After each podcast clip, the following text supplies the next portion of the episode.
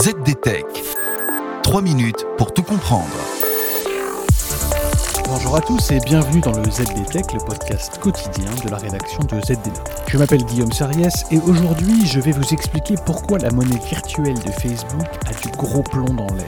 Oui, le projet est à l'arrêt.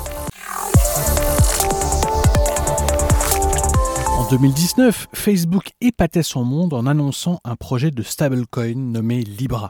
Mais qu'est-ce qu'un stablecoin, me direz-vous? Eh bien, c'est une crypto-monnaie stable. C'est-à-dire que contrairement au Bitcoin par exemple, dont la volatilité du cours est légendaire, l'investissement dans un stablecoin est sécurisé par un système qui garantit sa stabilité. Pour ce faire, le prix de ces crypto-monnaies est arrimé à une autre crypto-monnaie, ou bien à une monnaie fiduciaire comme le dollar ou l'euro, ou encore à un produit négocié en bourse comme l'or, par exemple. Et les stablecoins conservent cependant les propriétés d'immutabilité et d'anonymat des crypto-monnaies. Avant que Facebook, devenu depuis Meta, ne s'entiche du concept de métavers, le réseau social misait fort sur le développement d'une monnaie virtuelle. Le projet se nommait alors Libra et a ensuite été renommé Diem.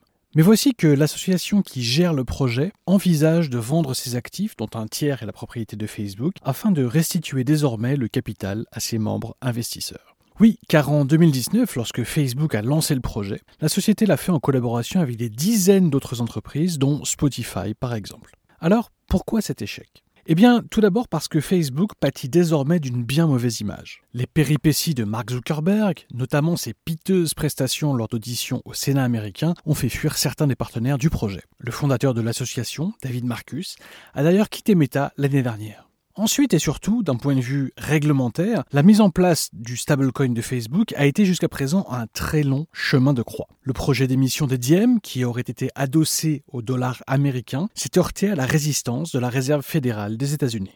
Le coup de grâce est semble-t-il advenu en novembre dernier, quand les autorités américaines ont enfin précisé leur doctrine sur la question des stablecoins. Les émetteurs de stablecoins ne devraient être que des banques si les pièces virtuelles doivent être utilisées comme moyen d'acheter et de vendre des choses, précise-t-il. Pourquoi uniquement des banques? Eh bien, pour éviter que l'utilisation par les géants de la tech de leur potentiel stablecoin ne conduise, et je cite, à une concentration excessive du pouvoir économique. Un avertissement sans frais à destination d'Amazon, Google ou encore Microsoft. Un avertissement bien compris par Facebook qui a expédié son projet de stablecoin aux oubliettes. Et voilà, normalement on a fait le tour du sujet.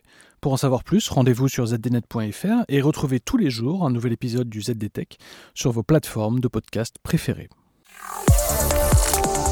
ZDTech. 3 minutes pour tout comprendre.